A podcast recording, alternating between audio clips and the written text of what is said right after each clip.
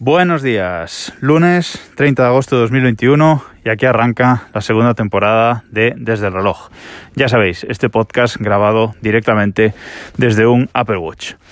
Un Apple Watch que por cierto se me ha estropeado durante estas vacaciones ya os lo contaré, creo que, mañana os lo voy a contar porque aún no he iniciado eh, el proceso de, reparación del mismo, que todavía está en, garantía, que sepáis que no le he dado ningún golpe ni nada, simplemente se ha eh, estropeado. Pero bueno, no es el tema de hoy. Durante este mes He descansado mucho, he disfrutado eh, del verano, he cogido cuatro vuelos y he estado disfrutando de las playas y el sol de nuestro país. Estoy más moreno que nunca y, me encanta.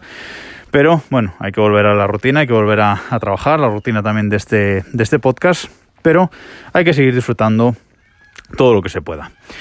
Durante este verano, durante estas vacaciones, me han pasado algunas cosillas tecnológicas que ya os iré contando a lo largo de, de los podcasts, de los episodios de este, de este podcast. Pero hoy quería empezar hablando del futuro iPhone 13.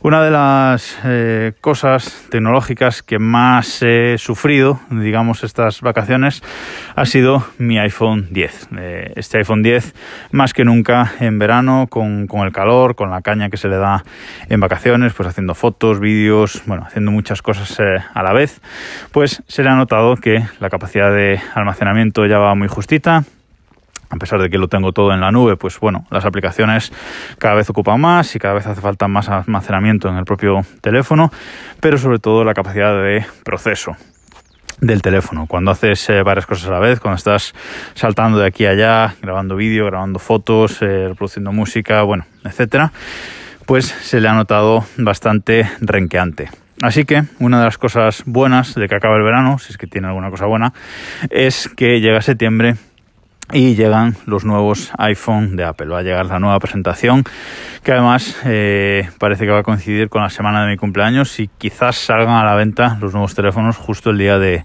mi cumpleaños, que este, que este año cuadra en viernes, así que genial. Y tenemos muchas ganas en casa de que lleguen estos iPhone 13, que finalmente parece que se llamarán así. Eh, porque van a caer dos, uno para mí y otro para mi pareja que tiene un iPhone 7 y también está deseando eh, cambiarlo ya de una vez. Parece que estos nuevos teléfonos no es que vayan a traer grandes eh, novedades, parece que el diseño va a ser prácticamente igual al de los iPhone 12 pero con el notch más pequeño, pero bueno, sí que van a traer mejoras en la pantalla, pantalla de 120 Hz, al menos en los modelos Pro, pantallas eh, always on, es decir, mm, como el Apple Watch que muestra información todo el tiempo sin, apagarse totalmente. Evidentemente mejoras en la cámara, más estabilización óptica en, las cámaras, bueno, mejoras eh, incrementales propias a lo mejor de un modelo 12S, pero que van a llamar 13. Realmente eh, me da igual lo que saquen a estas alturas porque nos lo vamos a, comprar igual porque ya es una necesidad. Parece que todavía no va a llegar ese Touch ID integrado en pantalla. Bueno, veremos qué nos sacan eh, y sobre todo eh, me interesa a nivel conectividad a ver si es verdad que Apple amplía esos países en los que va a ofrecer conectividad 5G en onda milimétrica que solo con el iPhone 12 ofrecido para ciertos eh, países.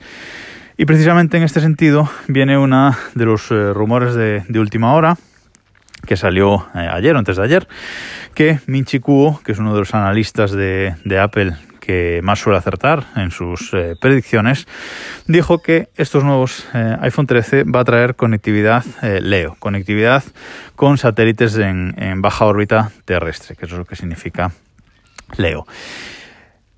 Esto es un poco, un poco raro porque dice que Apple va a utilizar eh, el chip eh, Qualcomm Snapdragon X60 para dotar de conectividad 4G eh, y 5G a sus nuevos iPhones y que este chip va a ser modificado por Apple para tener esta conectividad satelial.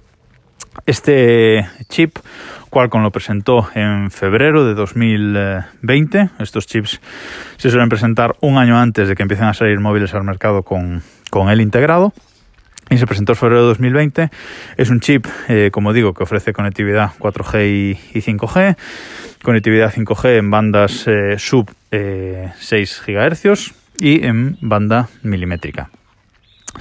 Es un chip fabricado con tecnología de 5 nanómetros, con lo cual eh, es más pequeño, es más eficiente y nos ofrece velocidades de descarga en 5G de hasta 7,5 eh, GHz, lo cual está muy bien. Nunca vamos a llegar eh, seguramente hasta ese límite teórico, pero bueno, cuanto más rápidos sean los chips que llevemos en nuestros teléfonos, pues mejor que mejor.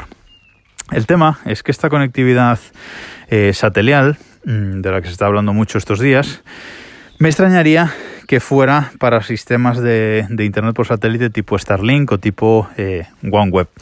Yo creo que esto va más en el sentido de eh, ser compatible con el 5G por satélite que algunas compañías están ya eh, ofreciendo.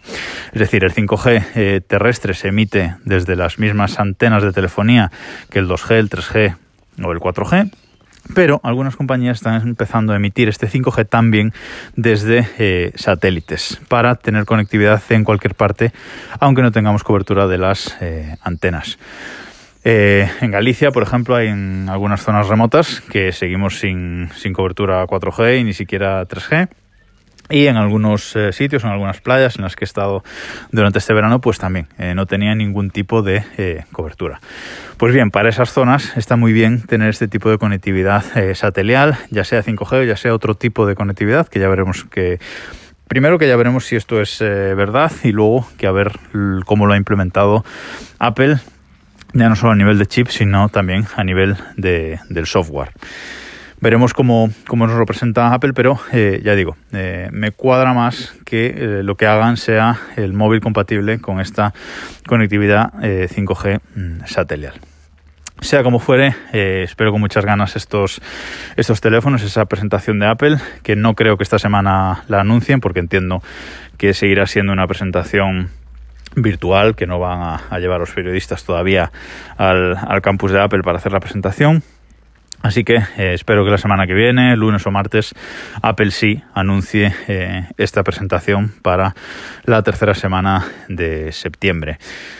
Va a ser muy interesante porque van a venir los nuevos iPhone, nuevos Apple Watches con un cambio de diseño, parece, nuevos AirPods, o sea que se vienen cositas eh, muy interesantes. Vuelta al trabajo, pero también vuelve la vida tecnológica a, a bullir y eso siempre es muy interesante y siempre nos encanta, sobre todo a los que hacemos y escucháis este podcast.